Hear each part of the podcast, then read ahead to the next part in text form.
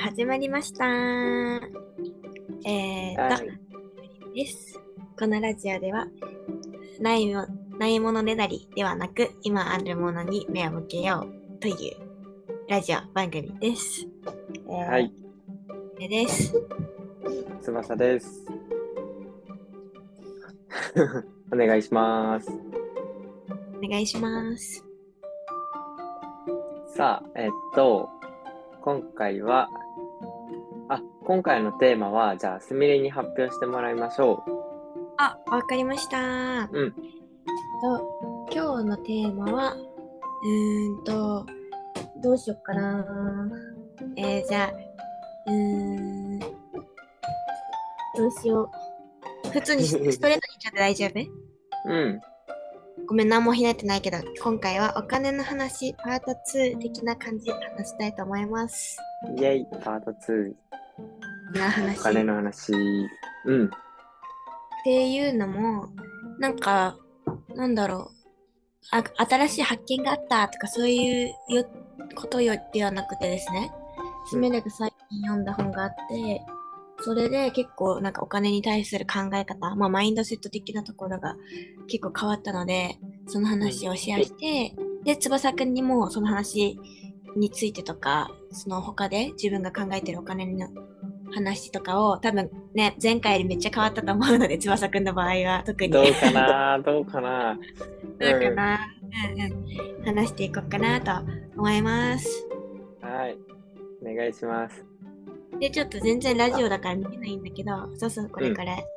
今回話す元になった元ネタの話っていうのが本なんだけどね、あの、ユダヤ人大富豪の教え、幸せなお金持ちになる17の秘訣っていう、なんかそれっぽいやつなんですけど、うん。これについて話したいと思います。こんな感じで OK かな？うん。オッケー。ありがとう。あ、そっか。じゃあ、これで一回切ろっか。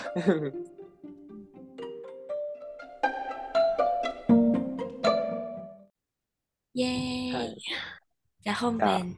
うんやお願いします。うんうんうん。なんか、えーなん、なんでさ、翼くんにこれ、すみれから話したいって言ったよね、多分、この話を。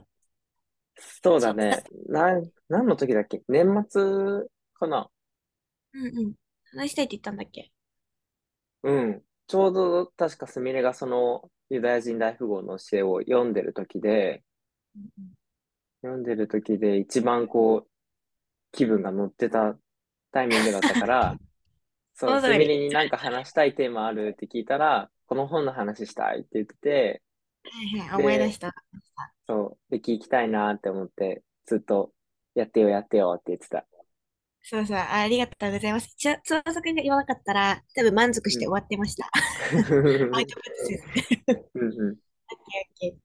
え、これなんでさ、この、この話したいって思ったかっていうと、なんだろう。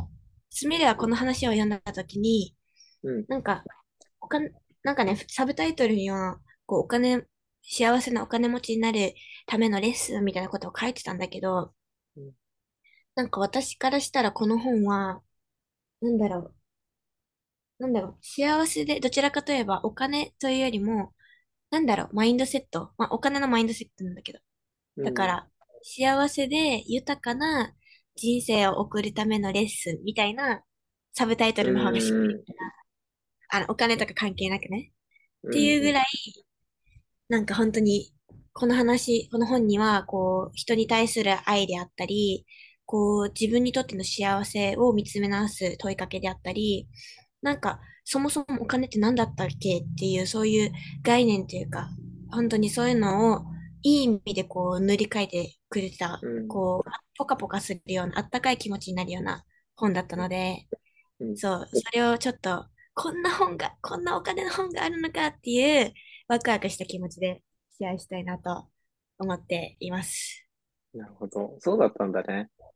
うん。え、翼くん読んだことあるんじゃなかったっけ？あるんだよね。あるし、そのすみれに渡した本は、僕が 渡した本なんですが、そうなんです。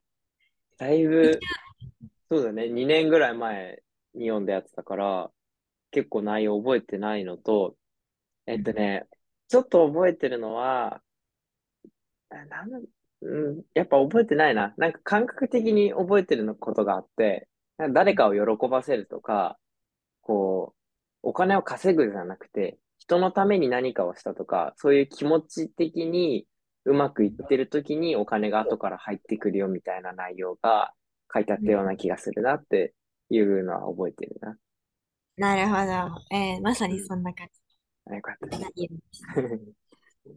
え、なんか、うん、こ今回はね、こう、この内容をシェアするっていうよりは、うん、なんか、これを読んでスミレがどういうふうにお金に対する、うん。なんだろう、考え方になったかとか、その中で特に良かったシーンとかをちらっと紹介して軽くやろうかなとは思ってます。長いので3うん。本あるわけ。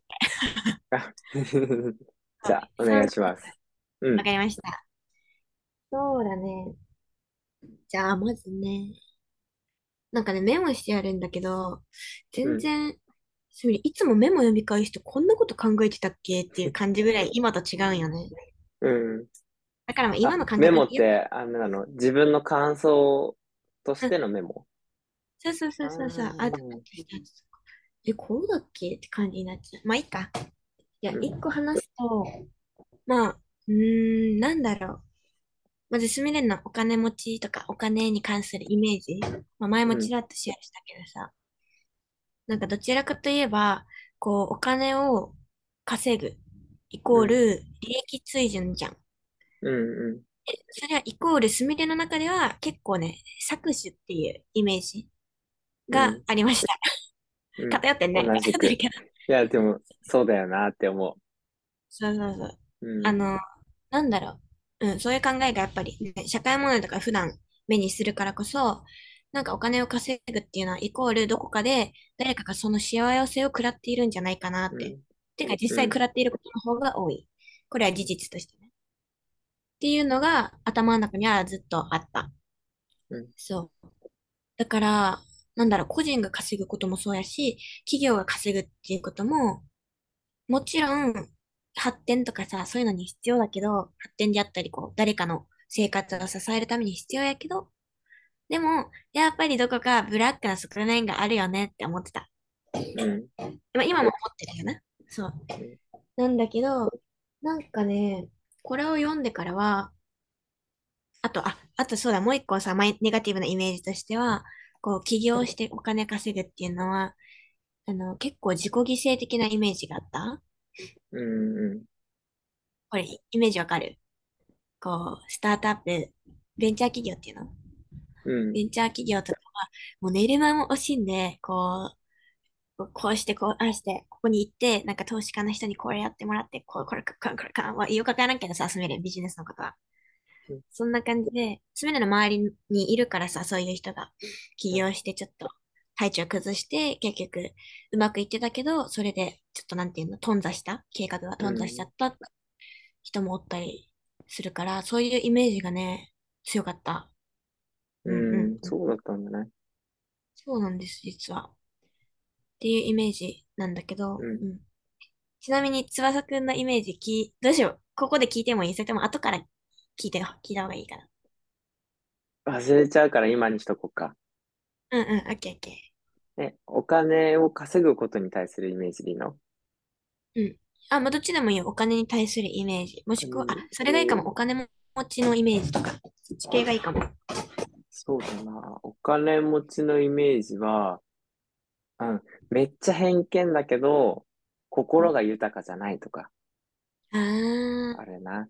そう。もっとね、個人単位で見ればさ、心が豊かな人いっぱいいるんだけど、お金持ってれば持ってるほど豊かかっていうと別にそうとは限らないとか、うん逆に貧困って言われてるような人たちの生活を見てると、意外と心に余裕があるとか、人を思いやれるとか。なんか、そういうイメージが今まであったかな。なるほど。確かに。うん、なんか、あれやんな。アフリカの話聞いたときもさ、そこ。現地の人持ってないけど、持ってる分は分けるみたいな。少ないけどそう持ってるから分。けるみたい助な。ああいうイメージ。け合うのが当たり前とかね。そう。持ってる人ほど与えないで、持ってない人ほど与えるって印象？うん。いや、それはそれでもあるな、確かまあだけどね、その実際めっちゃお金持ってるみたいな人と会ったことは実際はないし、あとはうんうんお金持ってても豊かな人もいるんだよっていうのも聞くようになったから、実は、なんだろうな、ただ傾向としてはあるのかなっていうのは感じてる。うんうん。オッケーオッケー。それはもう私もです。うん。え、これ何の話しようとしたんだっけ？うんうん。あ、そうそうそう。で、それがどのように変化したか。うんオッケー。うん、どのように変化したか。うーん、難しいな。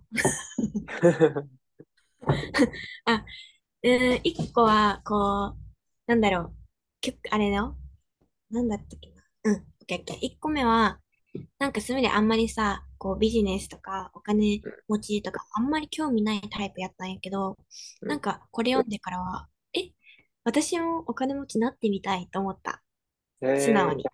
うん。うん。っていうのも、なんか、こう、なんだろう、お金稼ぐことが悪いっていうのは、まあ、第一に自分の中のブロックでもあるっていうのに気づいた？こう、うんなんかうん。小さい時の、こう、お金との付き合い、んお金のかん、なんて言ったらいいかな。まあ、わからん、なんて言ったらいい？お金稼ぐの悪いことみたいな。わからんけどよ。うん。そういうのが自分の中にあるっていうのも気づいたし、うん。なんか本の人が言ってるさ、ことがね、なんか周りの人を、翼くんがさっき言ったことと一緒で、周りの人を幸せにしすればするほど、周りの人を、こう、周りの人にもっとこう、あげようあげようって思えば思うほど、それは自分に返ってくるものなんだよっていうのを、うん。ここでは言ってた。ねお金っていうのは、こう数字でもなくて、等価交換でもなくて、エネルギーなんだよって言った。まあ、前回もちらっと言ったけど。っていうのを言って、うんそうそう。すみれはよくそのエネルギーっていう話してくれるよね。うんうんうん。うん。あ、すべる中ではホットな話題です。うんで、なんかそれは、うん、なんだろう。こう言うとさ、こう、うん、難しい。なんだろうな。もう相手を幸せにしたからといってさ、イコールお金になるわけじゃないじゃん。うん。でもなんか、そういうさ、幸せにするためには、じゃあ、どうしたらいいんだろうとか、そういう、なんだろう、それを仕組み化する上で、お金っていうものが自分に入ってくるんだなっていう、そういう仕組みの部分も一応言ってて、うん。だからなんて言うんだろう。マインドセットはめっちゃ大事やなと思った。けど、うんその上で行動することももちろん大事だなっていうのを思ったうん。うん。感じかな。ね。うん。うん。なんて書いてるかな。うん。あとはさ、なんか自分がさ、これめっちゃ衝撃的なこと言ってたんだけど、うん。なんか、えーあなたたちはみんなお金の奴隷ですって言われるわけ。うん。うん。あ、でも最初に言っとくと、こういうつ強い言葉を使う本ではない。なんか、よくさ、お前らこうだからこうしないとダメだ、みたいな過激な自己啓発本あるけど、うんそういうのではない。全然なくて、ただ、すべての選択肢に、このお金っていうものが基準になっていることを、あの、自覚してって言われた。言われたって書いてあった？そうそう。うん。だからね、その上でお金との付き合い方？なんか本当に面白いよ。リレーションシップってなんていうの？人間関係だけじゃなくて、うんお。金、お金との間の関係性、え今までどういうふうに教えられてきたとか、家族はどういう仕事をしてて、なんかどういうお金に対するマインドセットを持っていたとか、そういうのから自分の中のさ、お金に対する偏見っていうのを取り除いていくワークみたいな。そうそういうのえなんだった？あ、そうそう。そんな感じ。何これ？で、なんかすみれがこれ腑に落ちたのは多分、この作者が言ってるのがさ、こう、物質的な豊かさではなくて、もっと内面、内面的なところにフォーカスした、なんか本当に精神的な豊かさを大事にしないと、あの、真のお金持ちにはなれないよっていうのを彼は言ってて。うん、なんかさ、自分にこう、お金持ちになる準備ができてないと不幸になっちゃうんだって。なんか芸能人になってさ、いきなりめっちゃ稼いだんだけど、でも結局それを散財して使ってしまって、無一文になっちゃうみたいな。まあアメリカとかではよくあるのかな？爪はよくわかんないけど、芸能人。っていう感じで、自分の器に合わない状態で、もら、持つと、もうなんか、なくなっちゃうんだって。宝くじ当たった人とかもそうだよね。それ言ってた、そうそうそう。うんうん。よく言うよね。その、うん。当たったはいいけど、額が大きすぎて、お金の感覚が、今まで自分が使ってた金の感覚じゃなくなるから、バグって、なんかめっちゃ使っちゃうって、逆に借金まみれになるとかって、そういうのはよく聞くな。いや、そうらしいです。うん。なんか、それもエネルギーっていうのも、自分が受け取れないだけのエネルギーをもらってしまったら、絶対どこかがこう、壊れて、ブワーっと流れていくんやって。うん。っていうのを、な、なんだ、なんでこの話をしたんや。全然まとまってないな。だっていうどう変わったかっていうところね。うん。そうそう、そんな感じの話がありました。うん。どう変わったか？何が変わったかな？うーん。そのメモはメモでさ、今は、なんだろう、メモじゃなくて、今のすみれは、その本を見たときに、表紙をパって見たときに、他に思い出すことある？他に思い出すことは、うなんかこういうこと書いてあったなとか、ぐさって刺さったなとか。うーん、そうだね。ぐさっと刺さったことね。うん。あ、なんか、すごいこれ読んでて思ったのが、うん。この人はすごく人に対して感謝する人だなって思ったのが印。象的。うん、なんか、うーん、例えばじ、その人はもうすでにお金持ちなんだけど、なんか、お金を払うときにどういうマインドセットかっていうと、なんかこれを買うためにお金を払うじゃなくて、まず、このお金を、サービスとかに対してお金を払える自分自身、自分がうん。豊かであることに対して感謝するんやって。へえ。そう。それを払えるだけのこう財産を持っていたりする。環境を持っている自分。で、その環境を、あのーもたらしてくれた人。例えば家族であったり、ビジネスパートナーであったり、もちろん顧客の方、顧客、お客うん。様の、うん。こう、お客様がいないと、人、その一人一人がいないと自分には回ってこないわけやから、うん。そういう人一人一人に対して、うわ、ありがとうって思いながら、お金払うときも、そういう感謝の気持ちで払っているっていうのを聞いた。前もちょっとちらっと話したっけ、これ。そう。ちょっと話したけど、でもここまで詳しくは話してないね。朝焼き。うん。そう。こんな感じで、なんかね、お金に対して、うわ、出費だとか、えくっそーみたいな感じで払った時もあるって1ヶ月ぐらい試したんやって、実験で。うん。そう。でもその時より、明らかに感謝して、ありがとうとか、もう大好きだよ、いってらっしゃいって、また帰っておいでねっていう気持ちで送り出した時の方が、あの、自分も気持ちよかったし、また収入もさらにさらに増えたっていう。まあ、これはどこまで本当かはわからんけどね。うん。そういうことを話したのが本当に印象的で、これこそがスミレはなんか自分で、自分がどういうお金との付き合い方、気づきたいかなって思った時に、うわスミレはこういうふうに、なんだろう、気持ちよく払える。本当に心地よくでもいい。もう、うん。心が、わー、ありがとうっていう気持ちで払えるものにしか払いたくないなと思ったし、うん。なんか応援したい人に対しては、これも言ったよね、前。応援したい人。に対しては、わあ、もう頑張れって気持ちで、なんか自分のさ、あれとかを気にせず、なんていうの、在、なんていうの制限、なんて言ったらいい？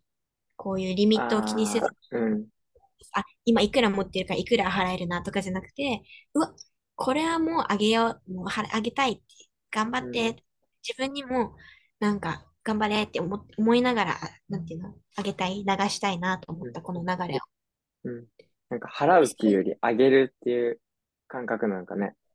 そうなのかも。あと、流うん。すっていう表現を使ってた。へうん。え。なんかお金は流れるものっていうふうに言ってて、で、うん、それは絶対に自分のものじゃないんだって。自う分ん、の元に留めておくことはできない。うん、もう入っていっては出ていく。で、出ていった分だけまた入っていく。そうやって豊かな流れができていく。じゃないと、うん、自分のところに留めておくと必ずそこは腐敗してしまうっていうふうに言ってたり、もしくは氾濫してしまう相続争いであったり、そう、なんかそういう感じで言っちゃうんやって。だからビジネスっていうのは、そうそう、あ、これも印象的だったんやけどさ、ビジネスっていうのは川の流れをあの自分が作ってあげることだって言ってて、へえ、そう、自分がその川の流れを引いてあげることで、自分以外の人にもその豊かさをこう流してあげられる、還元してあげ、還元って言ってはね、豊かさをこう、スッとエネルギーをね、流していけることなんだよって言ってて、うん、だからビジネスっていうものは自分を豊かにするものではなくて、自分の周りにいる人、自分と関わってくれた人すべてを豊かにするものなんだよっていうのを言ってた。それがめっちゃ印象的だった。えーいこれ、いいね。めっちゃいいよいねい。考えだと思それが結構私は、あれ、ああれかな、お金持ちに対する考え方ガラッと変わった？う。う、うんお金持ちっていうさ、自分がこうやって、わかるガッと持ってるイメージじゃん。うん、そうじゃなくて、あ、もっと、あ、ありがとう、ありがとう。じゃあ次ここね、次ここね、ありがとうね、って自分で集めて自分で流していくっていう、これがビジネスって考えたら、え、うん愛の循環じゃんって思って、うん、うん。すごい幸せな気持ちになった。そうねなんか、あれを思い出した。人類学をさ、大学の授業で受けたときに、あの、なんだろう、村で、その部族社会の中で、村の中で一番偉い人誰ですかって聞いたら、その村長というランクみたいなのはないけど、なんか役割として村長的なことをするのは、物をいっぱい持ってない人あってー。いうのを覚えてる。そう。なんかお金はない社会だったから、お金でもないんだけど、まあ、物をいっぱい持ってない人がそういう役割をする。でもその物持ってないけど、実は持ってるっていうか、誰かに何か貸してって言ったら、あ貸してっていうか、なんだろうね。みんなが与えてくれるじゃんね。うん。うんみんながいろんなものを、食べ物とか物を与えてくれるし、自分もそれを流していくっていうか、こうみんなに分け与えていく感じがあって、それってお金持ち的、今の話で言うお金持ち的な、あの、行動をしてることになるのかなって思った。確かに。目にはさ、見えないし、目、目で見たらさ、村長は何も持ってないように見えるけど、実際には、その協力、なんていうの、村人からの信頼であったり、なんかそういう流れが彼に戻ってきてるってことだよね。そうそうそう。そう、物を持ってないから、なんか、今のね、お金の話と違うじゃんって思われがちだけど、こうそう思われるかもしれないけど、そうじゃないんだよね。うん難しいよね。いや伝わってわかるることを祈ろう。うん。うんうんうん。わあ、確かにな。なんとか麺ってやつだよね。そう、ビッグマンってやつ。麺だ。そうだそそううだ。そうそう。わあ、確かに。面白いな。みんなに循環させていく人だね。うーん。だね。なんかさ、そう、同時に、これを読んだ、つまりこの本ね、3冊あるけど、結構ね、ずっと何度も何度も読み返してて、へーで、同時にさ、あれを読んでるよ。なんだっけ、ブッシュマン。本当の豊かさ、ブッシュマンが知っている。あれも読んでたんだよね。うん。だから持っていないことの豊かさとか、こう働かない、こう労働しないことでよって、あの、得られる時間であったり、なんていうんだまあ、それは労働、まあ、なんて言ったらいいかな。まあ、一応まあ、そういう、なんていうの？精神的な豊かさ的な部分もすごい、あの、同時に摂取、摂取？なんていう？同時に取り込んでたから、うんなんかすごい良かった、に落ちたところがある。あーそうなんだね。いやー、あの本も買ってよかったって思った。うんあ、そう、全部翼くんのお下がりなんです。翼くんの。ブッシュマンね、結局読まずだったから、あ、そっかそっか。ちょっとまた気が向いたら読んでみようと思あ、いいと思いまう。す。うん。はい。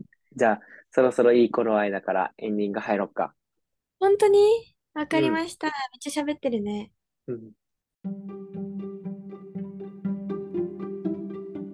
ん、オッケー。じゃあこんな感うん。めっちゃ話したけど、どうでしたか、聞いてえっとね、やっぱ一番最後の話かな。ビジネスは川の流れを変えることと同じで、周りのひ、その流れを変えて、自分の周りの人の、ここなんだろう、周りの人を豊かにすることだよって言ってたのが、すごい印象的だったな。うん。え、これさ、一個だけ客あれしてみる。うん。付け加えてうんなんかこのさっきの感謝のやつに戻るんだけど、なんかこう、事業が成功していってさ、例えば、こう、うん、ホテルのオーナーだったとするやん。うん、例えば、そしたらそのオーナーがさ、あの、えこの成功は私が頑張ったから成功しましたっていう人と、いやいやいや、私の力じゃなくて、本当に携わってきてくれた人すべて、家族であって支えてくれた家族とか、こうやってこの清掃やってくれてる清掃をしてくれている人とか、うんこのドアマンの方とか、そういう一人一人、そしてお客様のおかげですよって、いつもありがとうございますって感謝する人じゃ、絶対今後の伸び方違うよねっていう話をしてた。確かにね。そうだよね。で、実際そうじゃん。一人でできることなんて限限りがあるやん。うん。だからなんかそこを、なんだろうな、け謙虚っていうか、なんだろう。うん、自分、なんだろうな、ちゃんと、一体なんだろう。なんだろうな、自己完結するんじゃなくて、本当に周りとのさ、つながりを感じながら仕事をできている人は、どんな仕事してても幸せだなと思うし、本当にそれが本当に真の豊かさというか、まあお金あるないとかに関わらずね、お金も幸せな、うん、人だなって思ったのを思い出しました。そう、つながりっていうのもキーワードだったなって思った。うん。なんかこっちも一個思い出したんだけど、うんなんか結局人間性というか人としてどうなのかとか、人付き合いがちゃんとできるかみたいなのってお金につながってくるなっていうのも最近感じてて、前に働いてたバイト先で、なんかそれをすごく感じたんだよね。うんなんかね、なんて言ったらいいんだろうね。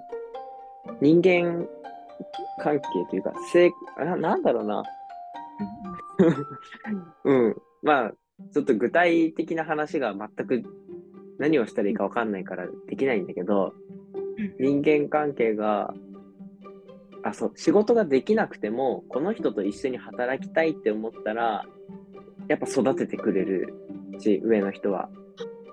目をかけてくれる。これできるとか、これやってみるとか、なんあとはご飯一緒に連れてってあげるよとか、なんかそういう仕事以外のところでも関わりができたりすると思うんだよね。だからやっぱり人としてどうなのかとか、この人と一緒に働きたいとかっていうのが、やっぱ、あのお金につながってくるのかなと思った。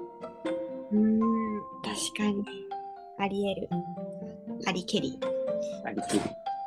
さあ、ズームが 終わりかけてきたので、なるほど、そういうことです。わかりました。